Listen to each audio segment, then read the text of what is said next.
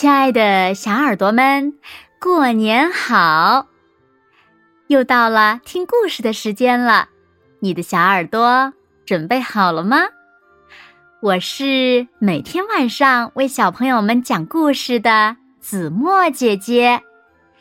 今天呀，我们要听到的故事呢，名字叫做《欢欢喜喜过大年》。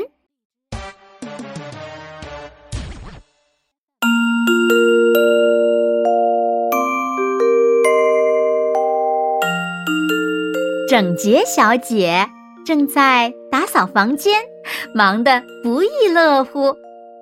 春节大扫除是整洁小姐一年里最喜欢做的事情。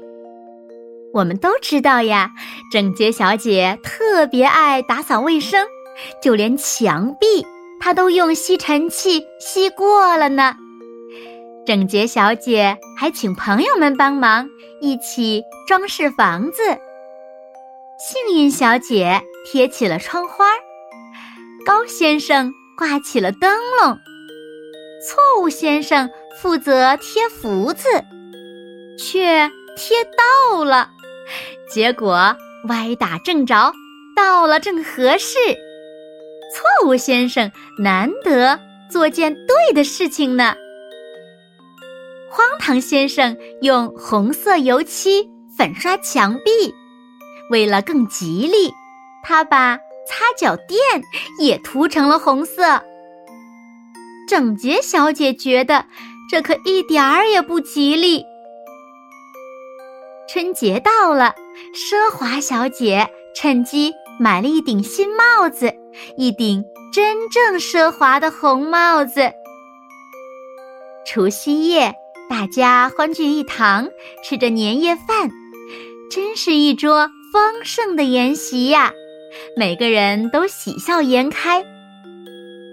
傲慢先生是世界上最富有、最成功的人，他特别爱吃发菜。贪吃先生乐得合不拢嘴，开始狼吞虎咽。他吃了牛肉、猪肉、鸡肉、蔬菜、饺子，他来者不拒，什么都吃。他还把一整条鱼都吃光了，哦天哪！这个可爱的贪吃鬼，淘气小姐偷偷溜到害羞小姐身后，点燃了爆竹，砰，砰，砰砰！害羞小姐吓得失声尖叫，蹦得老高。她难为情极了，脸羞得通红。除旧迎新。新年好运！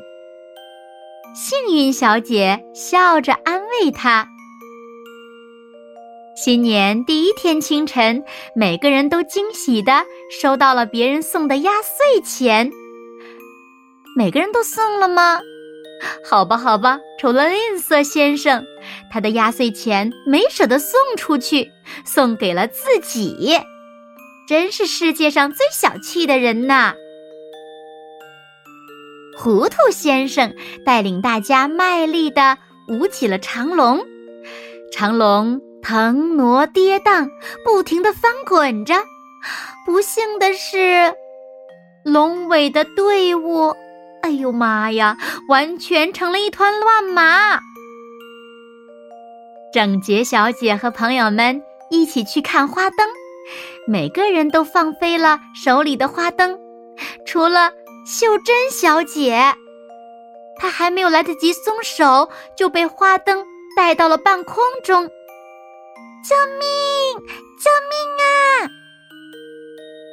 秀珍小姐用她细细的嗓音喊着，风越吹越高，她越飘越远，飘进了高先生的怀里。看，这就是我说的好运喽。幸运小姐说：“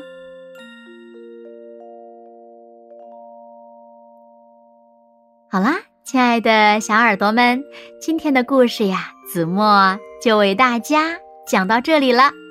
那小朋友们，你们在过年的时候都做了什么呢？